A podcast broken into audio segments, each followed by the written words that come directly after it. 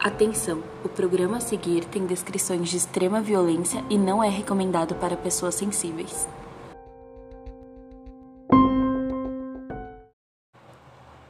Pessoal, antes de começarmos o episódio, eu gostaria de dar um recadinho.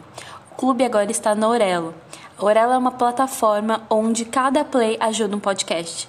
Então, se vocês puderem nos escutar por lá, nós vamos ficar extremamente agradecidas.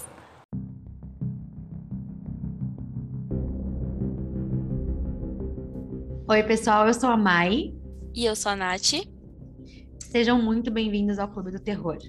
Nós queríamos agradecer novamente vocês que estão acompanhando o clube e escutando nossos episódios, tanto no Spotify quanto na Aurelo e outras plataformas. Nosso muito obrigada.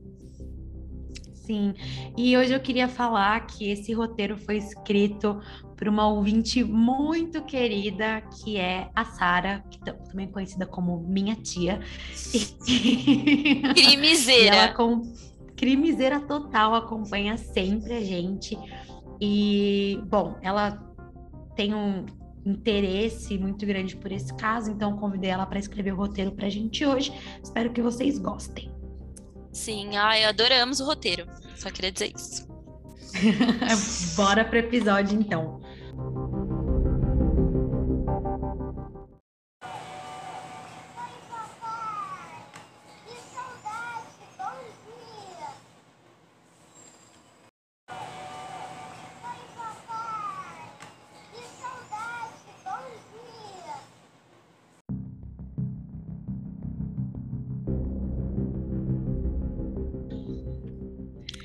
No dia 7 de 4 de 2020, por volta das 7h30, Henri Borel chega à portaria do condomínio Majestic, onde residia com a mãe Monique Medeiros e seu padrasto Jairo Souza, um vereador mais conhecido como Jairinho.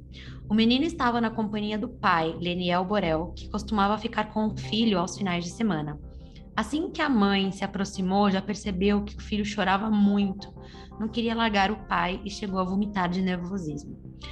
O que para os pais já estava se tornando um comportamento comum, né? O Henry fazia isso toda vez que ele voltava da casa do pai dele.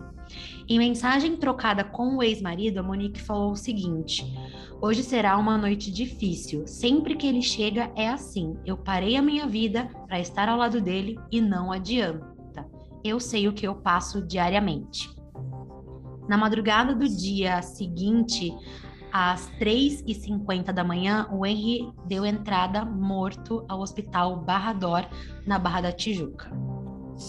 Esse é um episódio um tanto quanto pesado. Eu acho que todos os episódios que a gente faz com, que contém crianças, eles têm uma carga muito pesada e muito difícil. Então a gente já adianta que se você for sensível a esse tipo de conteúdo que você não escute, porque é triste demais, assim é uma coisa muito foda, né? Ver o que Exatamente. as pessoas são capazes, capazes de fazer com crianças, assim. Bom, eu vou falar sobre a versão da Monique e do Jairinho. A Monique, ela conta que conseguiu acalmar o Henry, indo até uma padaria e posteriormente subiram para o apartamento, onde ela deu um banho no garoto e quando a mãe perguntou se queria mamadeira ou um suco, ele disse que queria dormir no quarto da mãe. O que, segundo Monique, também era comum. Ela se deitou com o filho, eles tiraram uma foto e gravaram um áudio para a família, desejando boa noite. Monique e Jairinho deram o mesmo depoimento à polícia. Ficaram na sala assistindo a uma série e Henry chegou a acordar umas três vezes. Mais tarde, eles resolveram terminar de assistir a série no quarto de hóspedes. Monique percebeu que Jairinho já tinha ido dormir e ela continuou recostada na cama, até que adormeceu também. Monique disse que acordou por volta das três e meia com o barulho da TV ligada e chamou Jairinho para irem para o quarto principal. Jairinho disse que acordou e foi ao banheiro enquanto Monique foi ver o filho. Quando chegou no quarto, o filho estava no chão, desacordado, com os olhos revirados e gelado. Então ela gritou por Jairinho e colocou o menino na cama. Segundo Jairinho, ele disse que percebeu que ele estava respirando com dificuldade e com as extremidades geladas, Diante daquela situação, eles colocaram um cobertor no garoto e enquanto Jairinho dirigia para o hospital, Monique no banco de trás fazia respiração boca a boca em, em, em, em gente, desculpa, tem um nó na minha, na minha língua. É, assim, eu preciso comentar alguns pontos desse, até dessa versão, que é uma versão um tanto quanto mirabolante. Como que a pessoa estava assistindo na sala e vai para o quarto de hóspedes, sendo que no seu próprio quarto tem a televisão. Qual que é a grande diferença, assim? Eu imagino que o quarto de hóspedes deva ser um quarto um quarto mais simples do que o quarto do próprio casal. Mas isso eu joguei no ar e soltei, gente. É uma coisa que eu penso quando eu escuto sobre isso. No hospital, cerca de seis pessoas, entre médicos e enfermeiros, prontamente atenderam Henry. Assim que ele deu entrada na, na Barra Dor, tentaram reanimá-lo.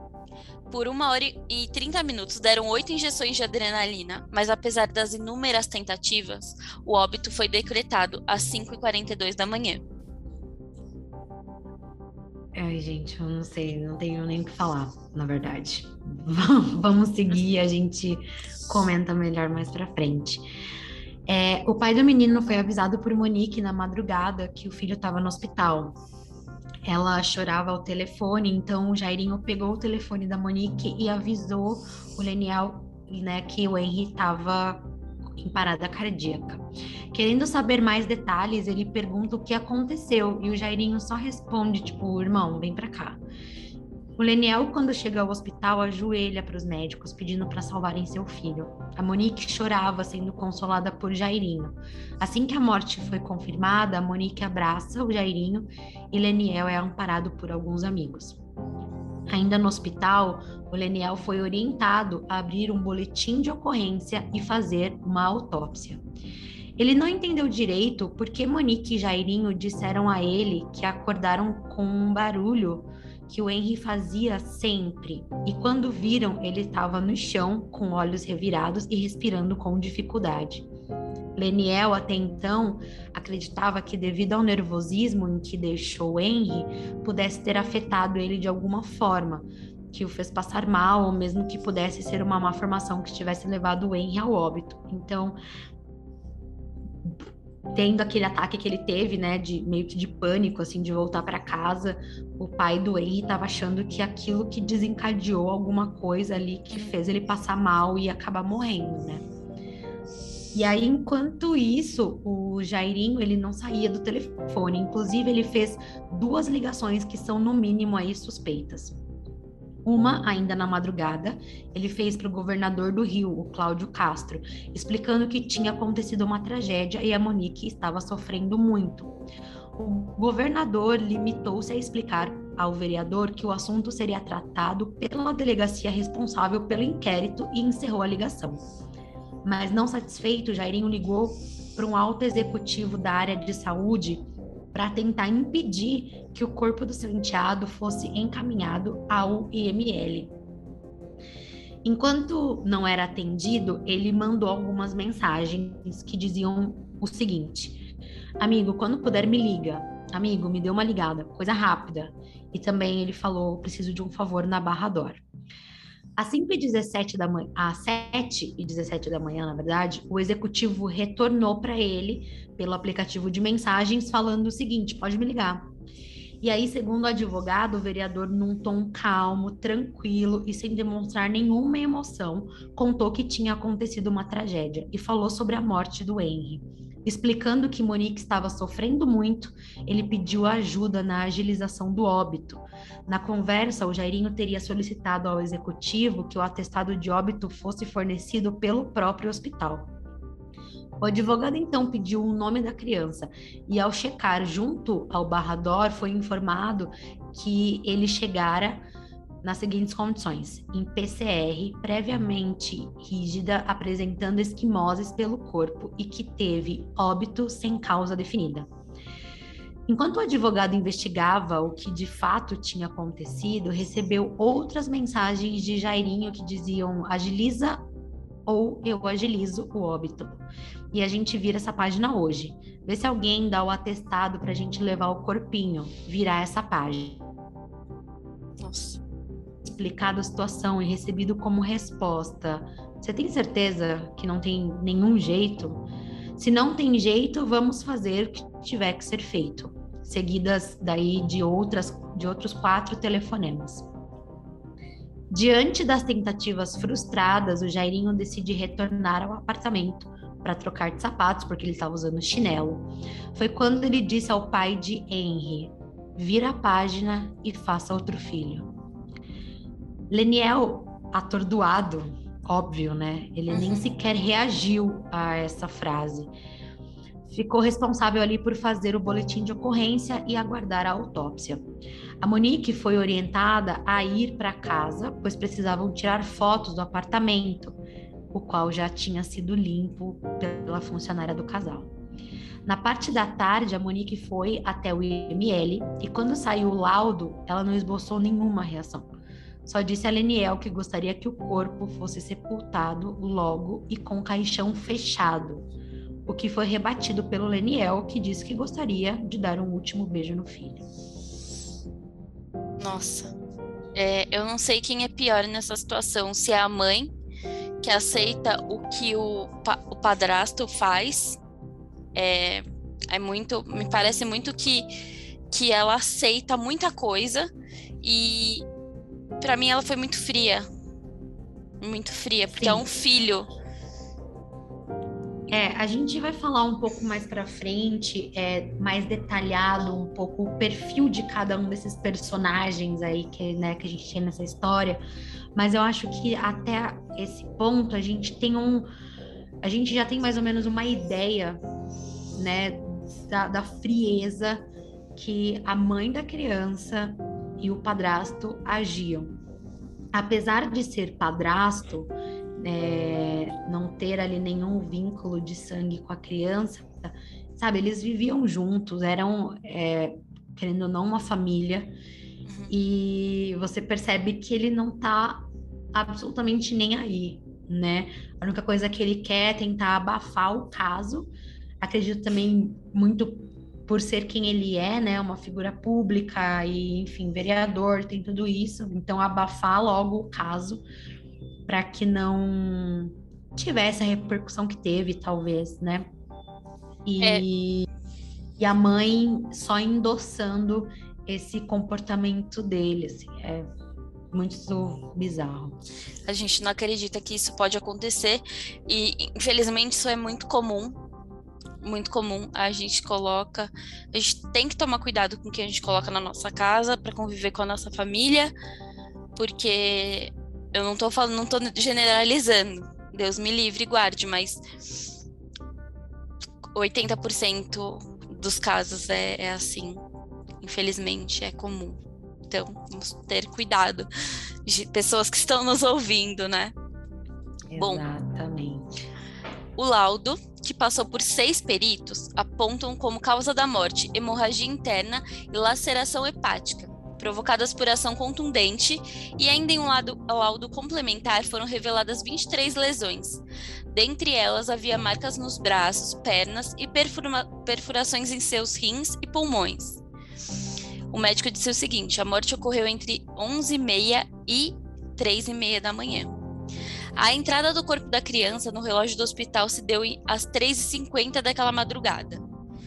O laudo atesta ainda que a criança foi vítima de diversas contusões, algo que cientificamente reforça a tese da polícia de que Henry foi barbar barbaramente machucado em uma sessão de tortura e descarta taxativamente que a morte do garoto tenha ocorrido devido a uma queda da cama do casal, conforme a, a versão apresentada.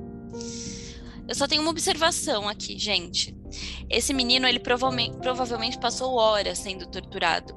Para ter tantas lesões, os investigadores compararam a uma queda do quarto andar de um prédio ou um atropelamento. Para isso acontecer, ele deve ter levado murros, chutes, deve ter sido derrubado, enfim. É uma barbárie completa. Uma laceração hepática é simplesmente uma explosão de toda a estrutura do fígado. Então, gente, ele não pode não pode ter acontecido tudo isso com ele com uma simples queda de uma cama de casal. Sabe o que isso me lembra? É Isabela Nardoni. Sim. É muito. É, é querer colocar como um acidente doméstico super simples, sabe? Ai, levou um tombo, ai, quando na verdade é, existem médicos, peritos, pessoas é, capacitadas para saber exatamente como né, você acabou de falar, saber comparar o tipo de lesão no corpo dessa criança e falar que ele poderia ter caído do quarto andar de um prédio, imagina. E é, é... E é, e é engraçado que as pessoas elas acham que dinheiro se compra tudo. Dinheiro se compra o profissional que tá vendo uma criança ali com tanto machucado interno, externo, uma criança pequena, um, um ser desse jeito e, e acha que vai ser, vai compactuar.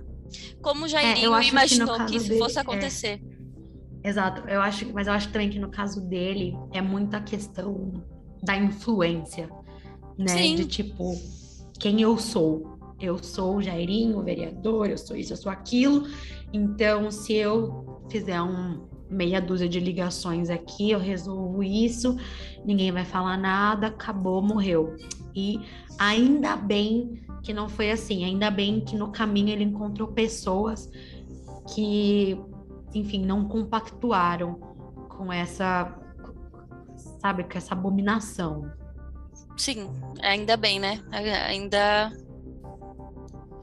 Existem gente... pessoas que, que fazem o bem, que fazem o que é certo. Bom, o sepultamento. Aparentemente, o enterro de Henry foi muito reservado, pois não encontramos nenhuma informação além da frieza da mãe e a maneira que a mesma foi vestida, ostentando um colar de ouro, que foi descrito pelo advogado de Leniel como maior do que o microfone que o repórter usava. Nossa. Só, só é, pior, é o assim. estilo dela. É, não. E assim, cara, é muito o estilo dela em todas as situações, né? Tipo, a selfie na delegacia, sabe? E isso, cara, me faz questionar muitas coisas, porque a gente tá vivendo num momento em que o que você aparenta ser nas redes sociais, sabe? É muito mais importante do que a vida real do que as coisas reais, sabe? É, é muito triste, assim, pensar, sabe, nessas coisas, porque é uma mãe que simplesmente a única coisa que ela quer é aparecer e aparecer sempre bem, sempre bonita, sempre, sabe? Eu vi que ela se arrumou antes de depor, né? Ela foi, ela se trocou. Sim, ela, ela fez... tava sempre. Sim, a gente também vai falar um pouquinho disso aí no perfil dela, mas, tipo, é justamente isso, sabe? Uma pessoa. Não, não, eu não julgo quem é vaidoso, mas eu acho que existem limites, sabe?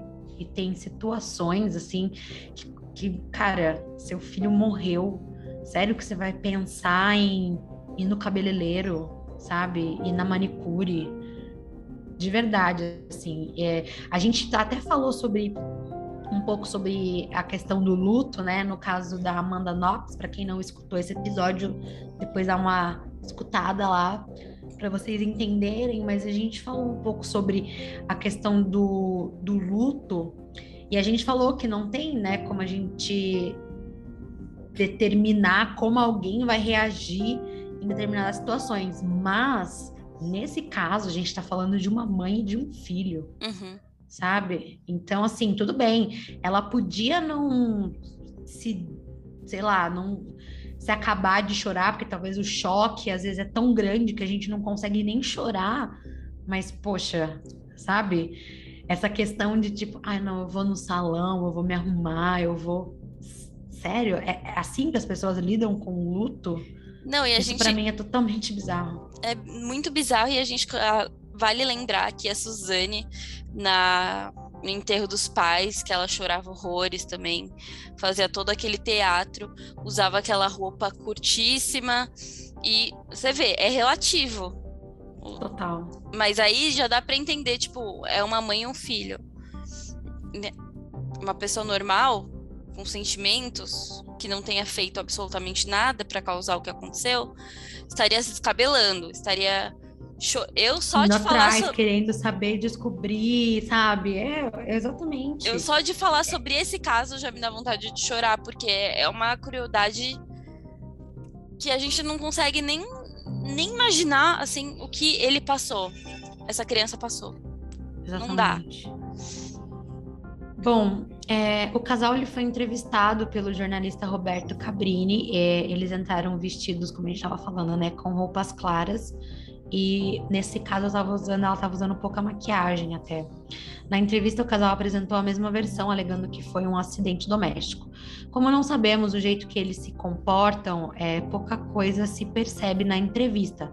A Monique ela chora muito nessa entrevista e ela se autoafirma o tempo todo como uma ótima mãe, que o filho era prioridade na vida dela, enfatizando o tempo todo que era ela que levava ao futebol, era ela que levava na piscina, repetindo várias vezes que ela era quem fazia tudo pelo garoto. Já o até então vereador Jairinho demonstrou, apesar da fala mansa, muito nervosismo, gaguejando, respondendo a tudo sem falar nada. É, uma incongruência chamou bastante atenção quando ele diz que as pessoas estão acusando ele, apontando o dedo para ele e para Monique, mas que ele acha legítimo. Aí o Cabrini pega o gancho e pergunta: o quão legítimo? E ele responde: totalmente absurdo. Poxa, ou é ou não é. Ou seja, ele fala nada com nada, assim, né, na entrevista. A reprodução simulada do dia da morte do menino foi feita no dia 1 de abril, realizada pela Polícia Civil. A Monique e o Jairinho, eles não compareceram. Um boneco com a altura e peso do Henry foi usado. E aqui fica uma curiosidade que esses bonecos eles são preenchidos com água para poder atingir ali o peso da criança. E aí é, tem a Celebrity Premium, que é uma linha de serviços prestada pela Celebrity, que é uma empresa de Israel. Ela oferece tecnologias para perícia de dispositivos eletrônicos. E o aparelho foi fundamental para a conclusão do caso. Os oito peritos criminais que assinam o laudo da reprodução simulada da morte do menino é, usaram quatro estudos internacionais para provar que as 23 lesões encontradas no corpo da criança não podem ter sido causadas por queda decorrente de acidente doméstico. Mais uma vez, a ciência se provando necessária, né? Gente, Israel arrasa assim na tecnologia, adoro. é, isso é, realmente foi muito importante, porque eles resgataram mensagens é, que, ele, que ela trocava com a babá, mensagens que diziam que o Jairinho estava dentro do quarto com o Henry por muito tempo, que ele ligava a TV no último volume, então provavelmente era para ele não gritar, não escutarem os gritos. É, eu acho, minha opinião, Nathalie, que ela foi conivente, porque quando a gente vê esse tipo de coisa acontecendo, talvez ela não tenha feito nada por medo da influência que ele tem, que ele tinha, que ele não tem mais, vamos deixar bem claro aqui, que ele é um bosta, é, por a influência que ele tinha, ela ficou com um certo receio. Mas, gente, é isso. Quando vocês verem que alguém está em uma situação de risco, denunciem. Existem denúncias anônimas. É, eu acho super importante da gente ressaltar e ficar falando sem parar para as pessoas evitarem uh, esse tipo de coisa que, que, esse tipo de coisa aconteça no futuro que é absurdo. Então vamos ser conscientes nesse aspecto. Bom agora a gente vai conhecer os principais personagens desse caso que é a Monique Medeiros ela é, tem 32 anos, formada em letras, foi aprovada em um concurso público e começou a exercer o cargo de professora. E ascendeu ao cargo de diretora. Foi casada com Leniel Borel e tiveram em 2016 o filho Henry. E ela é descrita pelo ex-marido como uma ótima mãe, porém era muito vaidosa e gostava do luxo. Conheceu o vereador Jairo Souza Santos Júnior em agosto de 2020 e em novembro os dois foram morar juntos. Após a mudança, Monique ela exonerou o cargo de diretora e passou a trabalhar para o Tribunal de Contas do Rio de Janeiro. Existem muitas especulações sobre o salário que ela passou a ganhar. Alguns dizem 6 mil reais, outros 16 mil. Enfim, passou a ganhar mais e ascender socialmente, pois agora era esposa de um político renomado e respeitado. dando então possibilidade de desfrutar do luxo que ela tanto queria.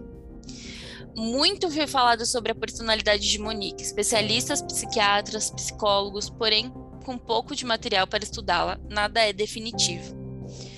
O que não foi possível esconder foram os fatos, esses comentados pela mídia e pela população em geral. Monique apresenta um comportamento muito incomum para uma mãe enlutada, após o enterro do filho. Procurou curso de inglês e culinária no dia seguinte. Foi ao salão de cabeleireiro, fez cabelos e unhas. Desfilou pela delegacia com um look de grife escolhido estrategicamente por ela e seu advogado. Tirou selfie na delegacia, como a mãe disse, enquanto aguardava ser interrogada.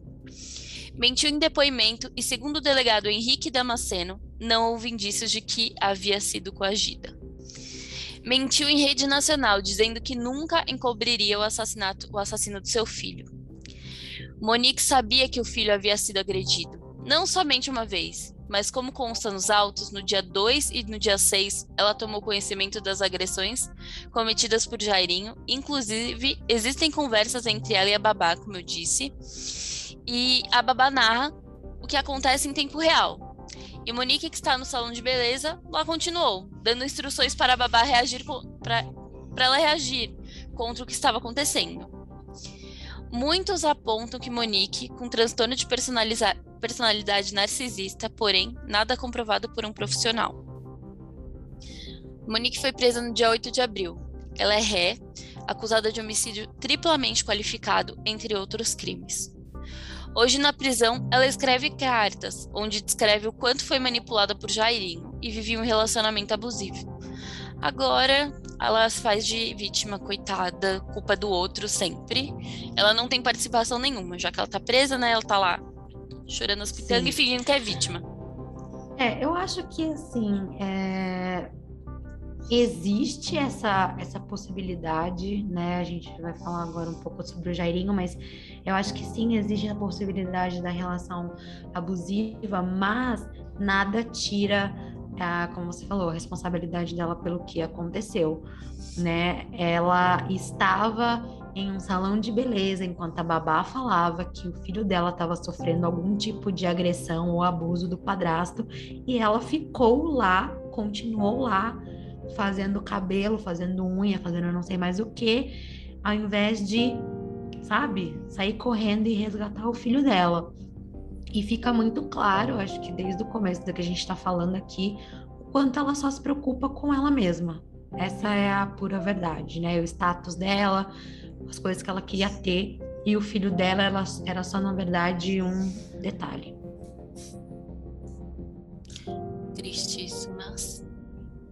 Pois é. Bom, Jairo Souza Santos Júnior, 43 anos. Ele é formado em medicina, mas é uma profissão que ele nunca exerceu. E assim, né? Todo mundo sabe que quando a gente faz, quando se faz um curso de medicina, você tem um juramento, né? De cuidar da vida do outro, né? De, de preservar a vida do outro, enfim. Não dava realmente para ele ser um, um médico. Como vereador do Rio, Jairinho estava exercendo o seu quinto mandato. Então, realmente, ele era um cara que tinha bastante influência, né? Ele foi casado e teve dois filhos. Assim como Monique, o Jairinho foi analisado por psicólogos, psiquiatras, entre outros, sendo apontado como psicopata, mas sem nenhum tipo de laudo. A ex-mulher de Jairo já prestou queixa contra ele por violência doméstica e após a morte de Henry, duas ex-namoradas prestaram queixas de tortura que ele cometeu contra seus filhos. Na época, tinham entre 4 e 5 anos ele aparentemente tem certa preferência em ter relacionamentos com mães solteiras. Assim como Monique mentiu em depoimento e em rede nacional, mas só um médico competente poderá atestar se realmente se trata de um transtorno de personalidade antissocial. Dr. Jairinho também foi preso em 8 do 4 e, além de ser réu no caso Henry, denunciado ao Ministério Público por homicídio triplamente qualificado, entre outros crimes imputados a ele, também será julgado por tortura das duas outras crianças que já foram citadas. Parece que a gente vê justiça acontecendo, ver a justiça acontecendo, né? Ele achou que só porque ele tinha um cargo alto, o pai dele também, ele Sim. sairia ileso do que aconteceu. Só que é, não. Mas o que me entristece é isso, sabe, amiga? É você ter que esperar uma criança morrer para que as coisas funcionem. É, mas sabe? aí são, são várias questões que entram é, em pauta. A babá, com medo, a mãe, que era uma escrota, só pensava nela, e nos luxos dela. Eu acho que nesse momento ele deveria ter ficado com o pai, que ele estaria em segurança, e eu acho que nada disso teria acontecido, porque o pai, como ele, foi uma vítima do que aconteceu, ele não pôde fazer nada. Eu acho que ele apresentava sinais, porque toda criança, quando acontece alguma coisa, ela começa a apresentar sinais. É, algum comportamento diferente, como o caso dele, ficar nervoso na hora do pai entregar para a mãe. Uma criança que tá bem de ambos os lados, ela fica tranquila em qualquer situação. Ela não começa a, ter nervosismo, ela não começa a vomitar por conta disso, é, querer chamar atenção para poder ficar com o pai. Pelo, ao meu ver, foi isso, entende? É, a gente já falou até bastante sobre isso em outros casos é, envolvendo vítimas infantis, assim, porque é bem isso que você falou. As crianças, elas elas demonstram de alguma forma, né? Às vezes elas podem não falar abertamente sobre o que está acontecendo, mas alguns comportamentos é, podem dar pistas. Então é muito importante que a gente sempre esteja muito atento, né? A gente tem essa mania de achar que é frescura da criança, que, sabe? Não, a gente tem que escutar, porque as crianças ainda são muito sinceras, sabe? Então, é, mesmo que elas não falem abertamente, o que elas sentem, assim, de alguma forma vai vai sair. Tem criança que começa a fazer xixi na cama, tem criança, como nesse caso, que começa a passar mal quando tá perto da pessoa que, que causa né, nele algum tipo de estresse. Então, é ficar atento aos sinais, sabe? Eu acho que é impossível é, a gente simplesmente falar, ah, mas não tinha como saber. Claro que tinha. Os sinais às vezes estão na nossa cara e a gente não quer ver. Exato. Bom, Leniel Bório. Ele, tinha, ele tem 37 anos, é engenheiro, é o pai do, do Henry. Aparentemente, ele é muito discreto. Não há muitas informações sobre sua vida pregressa e a morte, a morte do Henry. O que temos são impressões. Ele é educado, desde os primeiros relatos que deu à imprensa sobre a morte do filho, nunca incriminou ninguém. Aparentemente, ainda muito apegado à sua ex Monique, fez de tudo para esclarecer a morte do Henry com muita diplomacia. Luta pela lei Henry Boren para co coibir e prevenir a violência doméstica e familiar contra a criança e o adolescente. Desde a morte de seu filho, usa as redes sociais como uma forma de diário, onde constantemente conversa, com Henry e posta fotos e vídeos maravilhosos. Hoje ele é assistente de acusação no processo sobre a morte de Henry. Como você falou, né? É uma vítima também do que aconteceu. É uma vítima. Pois é. Bom, e acho que pra gente então finalizar aqui os nossos personagens, né? Ninguém mais do que o próprio Henry. Ele nasceu em 3 de maio de 2016 é, e ele tinha quatro anos, né, quando tudo aconteceu. Todos descrevem ele como um menino educado, meigo e gentil, uma criança que vivia conforme tantas outras, mas em uma situação privilegiada, o que aparentemente não fazia diferença para o menino, que tratava todos muito bem. Ele era afetuoso e gostava de abraços fortes e quentinhos. Pode-se dizer que Henry teve tudo, Infelizmente, o que ele não teve foi voz. Na realidade, ele não foi ouvido. Ninguém deu credibilidade, como a gente acabou de falar. Ninguém deu credibilidade ao que ele dizia. Em alguns casos de violência contra crianças, as pessoas começam a perceber mudanças no comportamento. Então, o caso do Henry, além de mudanças bruscas, ele verbalizou que estava sendo machucado. Então, ele já tinha comentado isso. Ele contou para o pai, ele contou para a mãe, ele contou para a babá a avó tomou conhecimento, outra funcionária da casa ouviu a agressão e ninguém fez nada. Henry foi muito corajoso e, apesar de sofrer nos últimos meses, ele não perdeu a alegria. Tinha amor no coração e com certeza foi embora sem entender o que, que era maldade. Esse é outro Bernardo Boldrini, né? Eu, gente, eu tô quase, eu juro, eu tô chorando, porque é muito, é muito complicado a gente falar de um caso desse, a gente não se emocionar, porque é uma criança que não, não vai ter o futuro, não vai conhecer as coisas, não vai entender das coisas. Ele foi. Tiraram a vida dele Exato. por. A gente não sabe nem escrever por quê. Porque não tem um porquê, a gente não consegue. É é verbalizar pura, é, isso. Para mim isso é, é assim, é a maldade no seu estado puro, sabe? Porque é, cara, não tem explicação, não tem explicação. Eu, assim, acho que nenhum tipo de, de, de crime, violência, enfim, principalmente contra, contra crianças e tudo mais, tem uma justificativa é, as pessoas são muito ruins, as pessoas são muito más, assim. E o que faltou realmente, acho que foi o que a gente acabou de falar, né? Foi as pessoas darem ouvido, darem atenção para as coisas que ele estava falando. É, eu acho que o pai é, também deve estar tá sofrendo muito, porque de certa forma isso acaba reverberando na gente, né? De tipo, eu deveria ter, fei ter feito algo, eu deveria ter impedido. Ele é... se sente culpado também, né? Por não ter reparado nos sinais. Não ter dado a devida atenção, assim, né? Com certeza, eu não tenho dúvidas disso. Porque é isso, cara. O, o que acontece é, hoje o Henry tá descansando, e sofre quem fica, sabe? Quem realmente gostava e se importava com ele é quem vai sofrer, porque ele descansou e não vai mais passar por nenhum tipo de violência, nenhum tipo de abuso. Mas quem ficou e quem não deu ouvidos, quem não acolheu, realmente é quem, quem vai sofrer mais no final das contas. Eu preciso compartilhar com vocês é, uma coisa que aconteceu comigo, onde meus pais, eles usaram o caso do Henry, na época que eu tava começando a namorar, assim, com meu, o meu atual namorado. Eu tenho um filho, vocês já sabem, de sete anos, eu sempre cito ele aqui, vira e mexe. Mas eles usaram isso, meu pai, ele não olhava na cara do meu namorado porque ele achava, ele tava com medo de que acontecesse algo parecido com meu filho.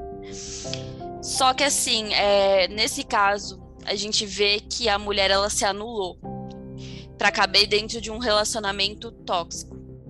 Ela se anulou como mulher, se anulou como mãe, como mãe de verdade, ela não foi mãe. Então, acho que tem muito isso de você reparar os sinais.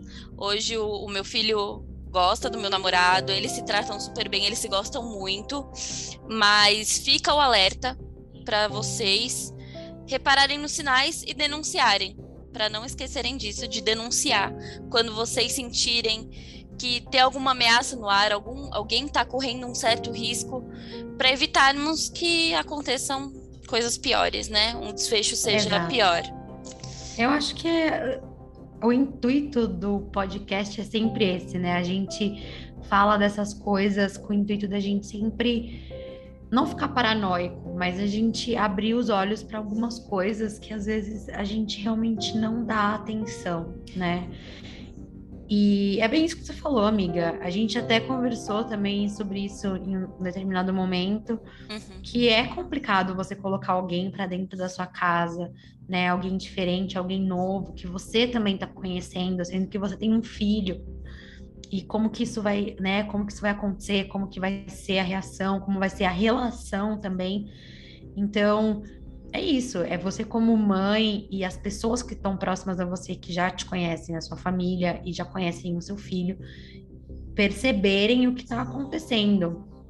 Porque muitas vezes a gente realmente está dentro de uma situação que a gente fica meio que cego, né? Uhum. Então, é, Não nesse caso em específico, eu não acho que esse foi o caso aqui, mas que sim, existem situações em que a gente está dentro de, um, de uma relação, dentro de um ambiente que a gente não percebe o que realmente está acontecendo ao nosso redor, assim, a gente fica cego mesmo. Sim. Isso pode acontecer com qualquer pessoa. Então é por isso que quando a gente fala aqui em briga de marido e mulher se mete a colher, sim, é porque realmente, gente, às vezes a pessoa que tá ali, ela acha que tudo que tá acontecendo é por amor, quando na verdade é abuso. Sim. É violência. Então, é isso. Fica aqui o conselho do clube para você que está nos ouvindo. A gente sempre acha que nunca vai acontecer com a gente, mas acontece, ninguém é. A gente está suscetível a isso todo dia, toda hora, a qualquer momento. Então, não acho que nunca vai acontecer com você, porque pode acontecer. Então, é isso. Denuncie. Esse é o recado do clube hoje. Sim, e obrigada a você que ouviu a gente até aqui.